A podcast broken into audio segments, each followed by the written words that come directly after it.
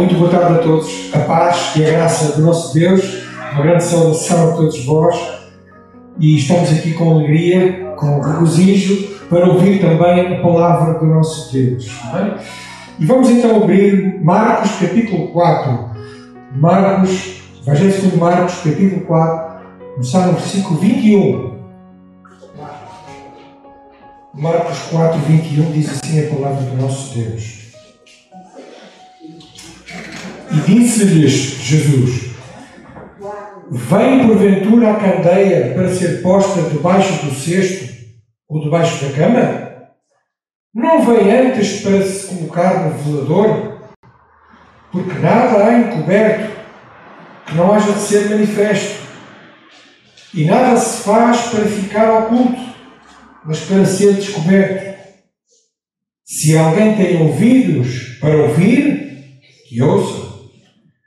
E disse-lhes: Atendei o que ides ouvir, com a medida com que medirdes, vos medirão a vós, e ser-vos-á ainda acrescentada, porque ao que tem, ser-lhe-á dado, e ao que não tem, até ao que tem, lhe será tirado.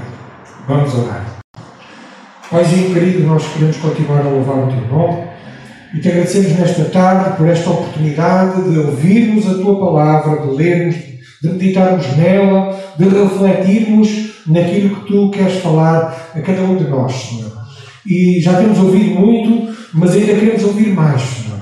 E não só ouvir de uma forma eh, esquecidiça, mas ajuda-nos a ouvir com ouvidos de ouvir, Senhor, e um coração pronto para receber a tua preciosa palavra, Senhor. Aplica pelo Espírito Santo ao nosso coração, à nossa vida, ajuda-nos a entendê-la e dá-nos, Senhor, aquela força, aquele ânimo que vem do alto para a colocar em prática, Senhor. Nós assim te agradecemos e te louvamos e te pedimos em nome de Jesus. Amém.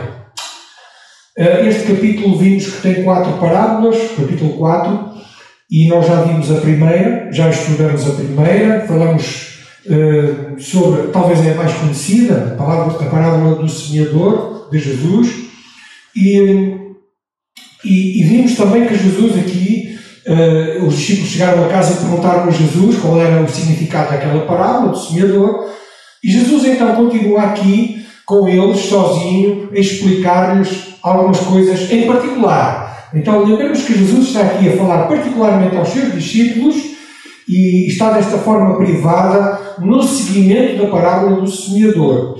E, e esta parábola que nós lemos e as seguintes, que ainda faltam ler, elas uh, resumem e, e, têm uma ideia central. Qual é a ideia central destas parábolas, basicamente? Elas, elas falam do, do reino de Deus, é a sua, uh, digamos, a sua temática central, mas elas dizem basicamente que não há salvação, não há crescimento espiritual sem ouvirmos sem recebermos e guardarmos e praticarmos a palavra de Deus.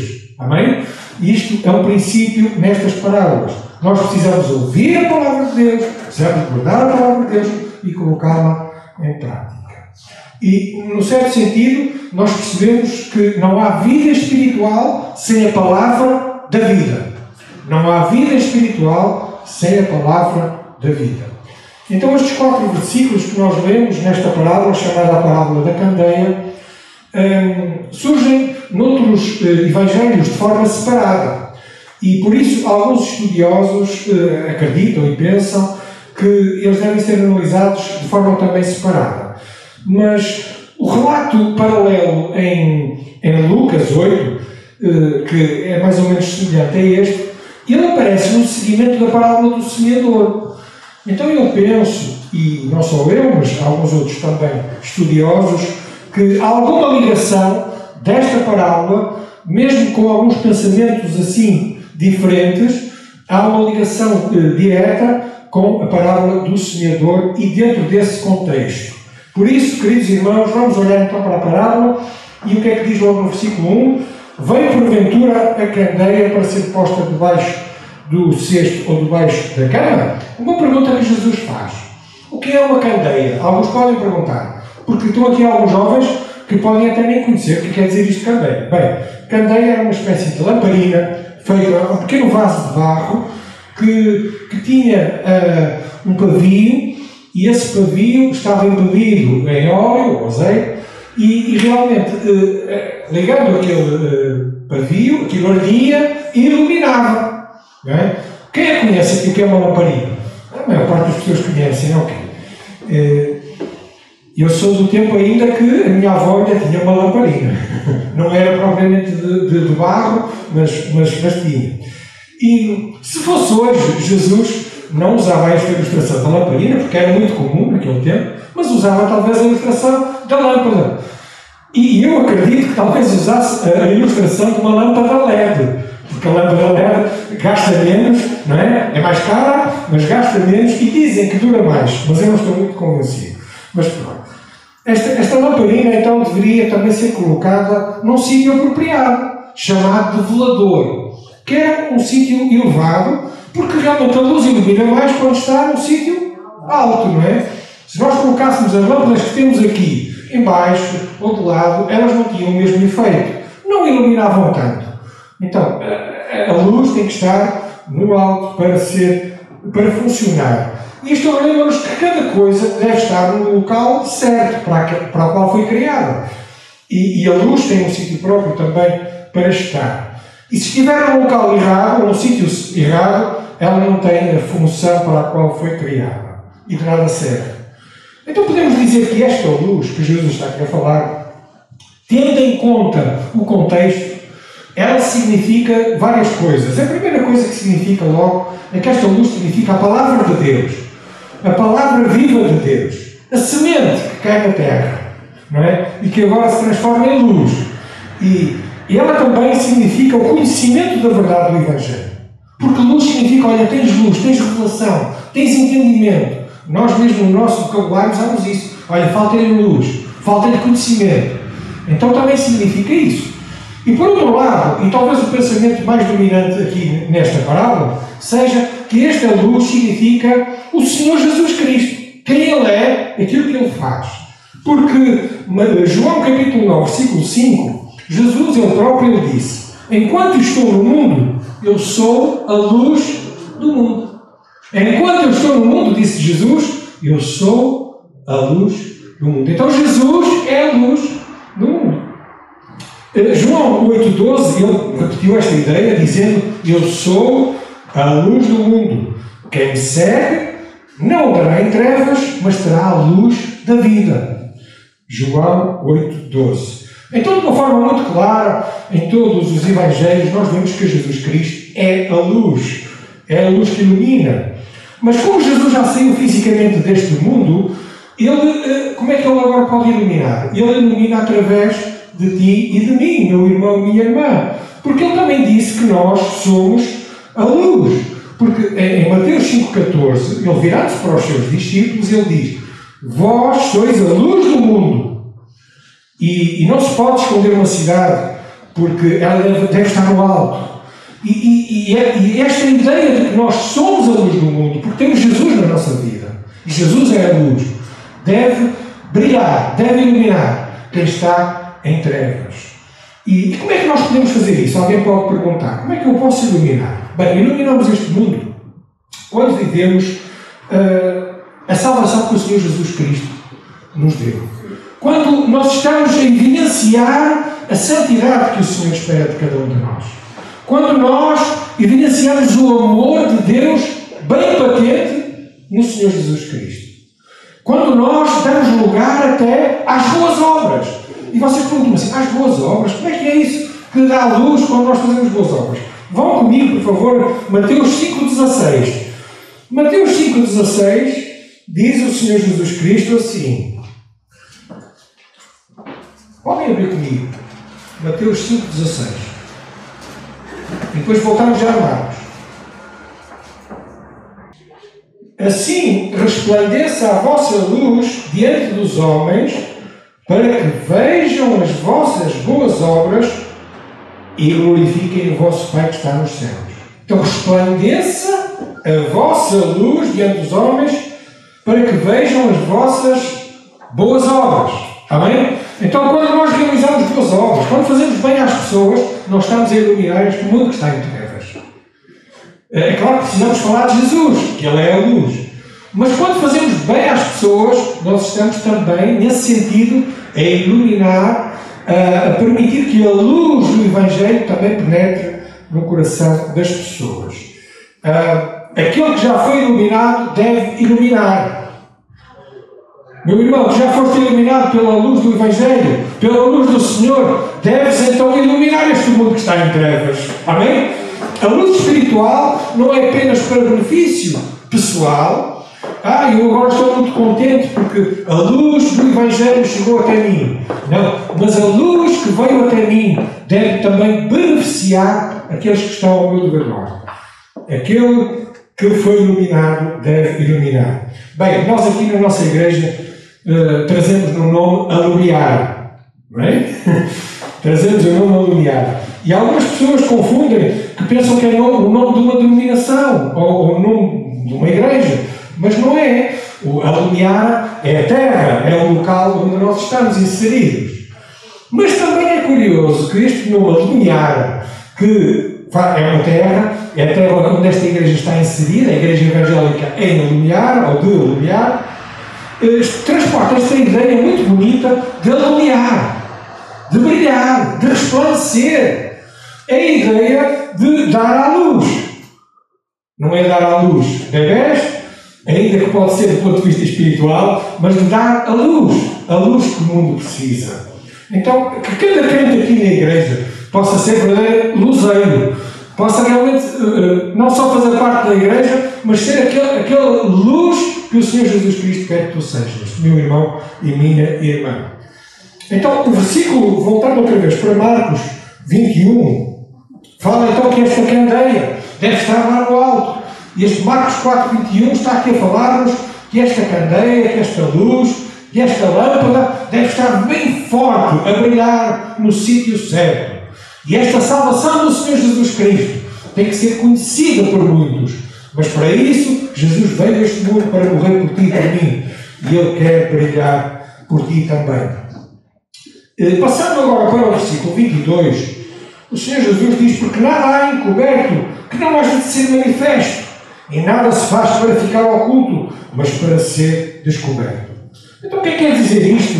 O que é que está encoberto? Que precisa ser conhecido, precisa ser manifesto.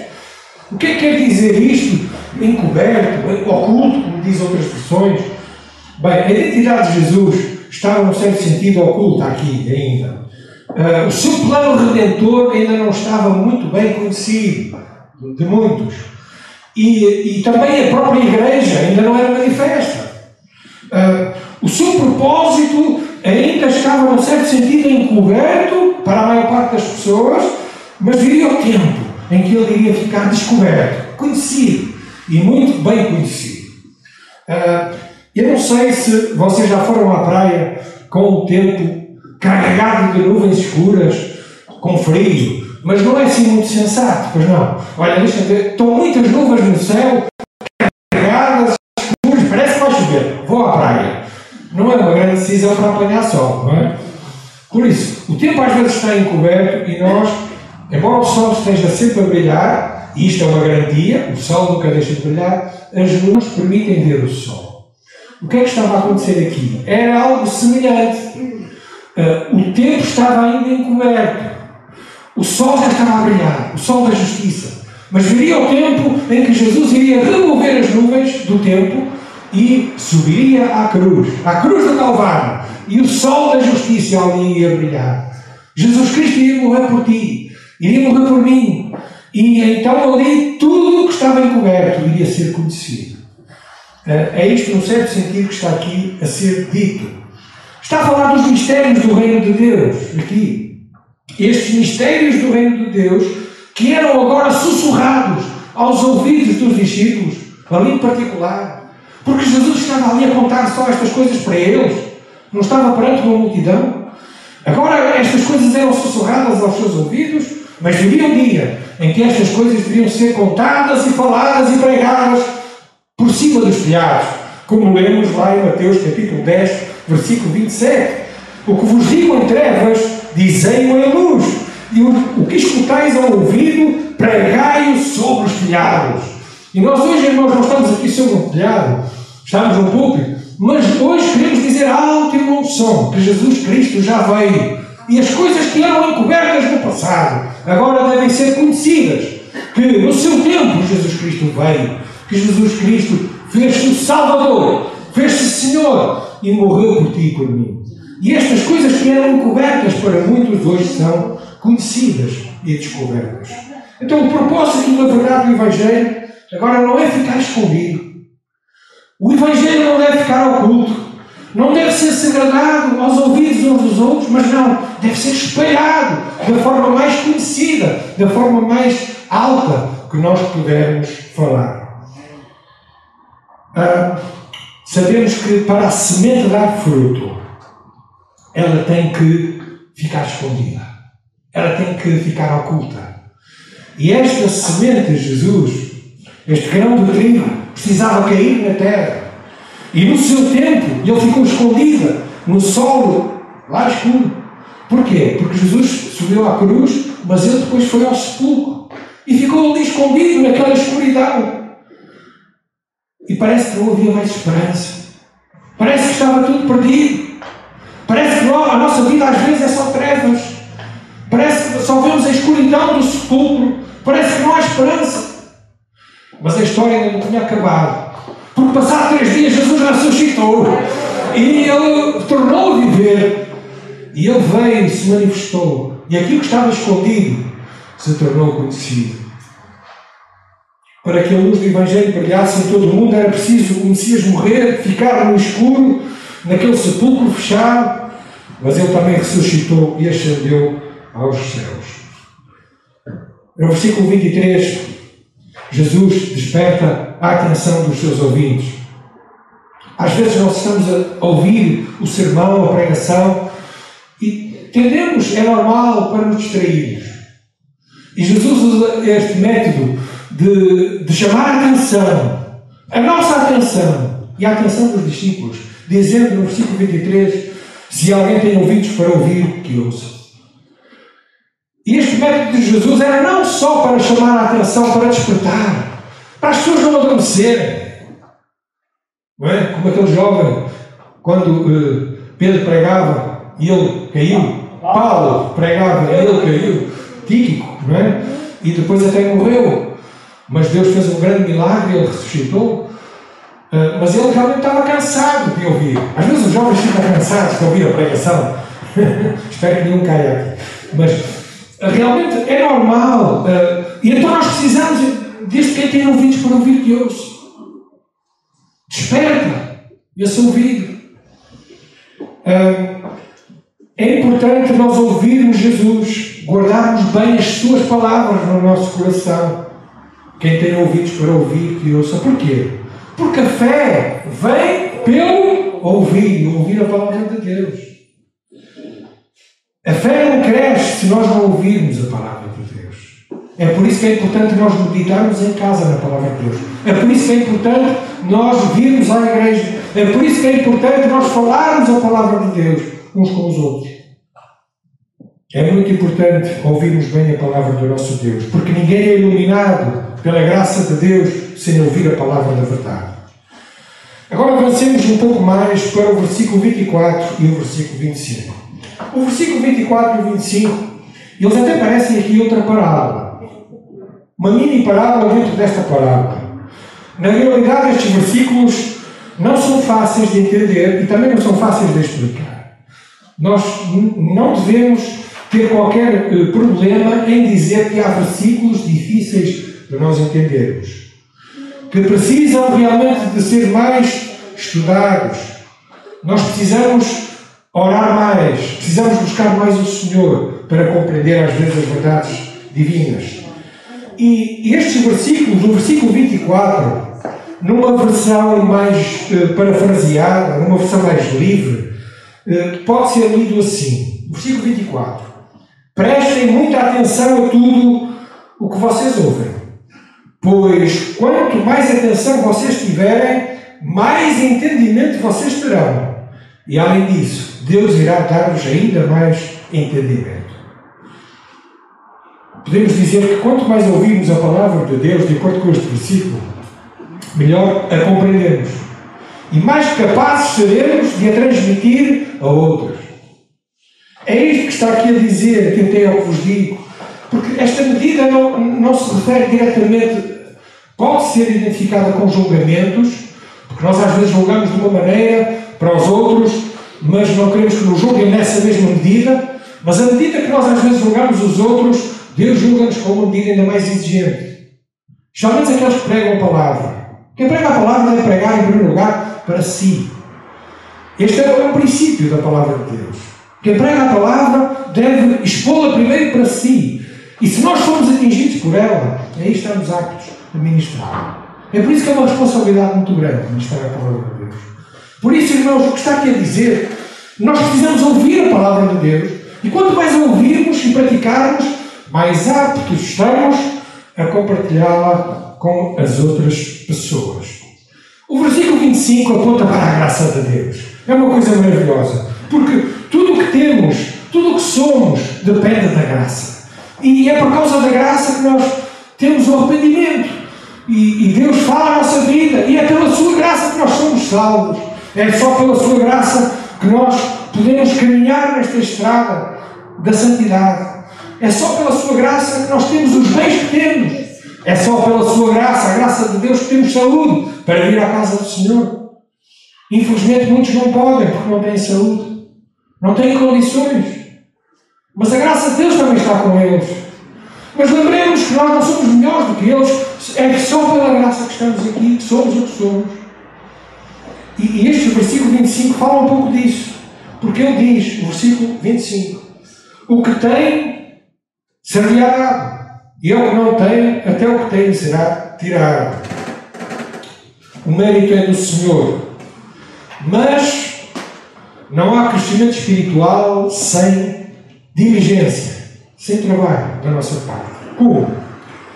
Se nós não orarmos, se nós não meditarmos na palavra de Deus, se nós não testemunharmos, não exercitarmos a nossa fé, irmãos, não vamos crescer na graça de Deus. E a palavra de Deus diz crescer na graça e no conhecimento. E como é que nós podemos crescer na graça? É exercitando as disciplinas chamadas da fé. O mérito é do Senhor, tudo vem pela graça, mas nós, o nosso papel, a nossa responsabilidade é colocarmos a graça de Deus abundante na nossa vida, fazendo também a nossa parte. Quem está satisfeito com o muito que pensa que sabe, nada aprende. Mas quem deseja e procura aprender mais, vai crescer e frutificar. Negligenciar a luz da palavra de Deus é ficar em trevas espirituais, porque no dia de juízo, quem negligenciou essa luz ficará eternamente perdido. É o que diz Mateus 25, 39 e 30. Uh, ah, o grande servo de Deus, Ryle, bispo, disse: Um dia prestaremos contas do uso que tivemos feito do conhecimento bíblico que adquirimos. Vamos prestar contas daquilo que ouvimos, daquilo que sabemos, daquilo que fizemos. Lembremos disto, queridos irmãos. Mas se alguém deseja crescer na graça e no conhecimento do nosso Deus, tem que, em primeiro lugar, estar já na graça. E eu quero dizer este versículo: o que tem, serve-lhe dado. Quem não está na graça, perdoem usar esta expressão, mas é a realidade da Bíblia, é um desgraçado. Quem não tem graça é um desgraçado. E quando falamos aqui de graça, não estamos a falar da piada, não estamos a falar do rir, estamos a falar da bondade, da misericórdia, da gratidão ao nosso Deus. E realmente precisamos buscar a graça do nosso Deus. Por outro lado, queridos irmãos, este versículo alerta-nos para um perigo também. Eh, muitos crentes que já receberam a graça de Deus, muitos crentes que já foram iluminados com a luz do Evangelho, podem estar a esconder essa luz. Como? Talvez por falta de coragem, talvez por medo, talvez até, deixem-me dizer, por falta de ousadia, porque temem a reação da pessoa quando uma pessoa diz: Olha, eu sou crente em Jesus, tu precisas nascer de novo. Então calam-se. E aqui, irmãos, uh, deixem-me dizer essa luz que precisa ser espalhada e conhecida não se verifique. Essa luz transforma-se em trevas.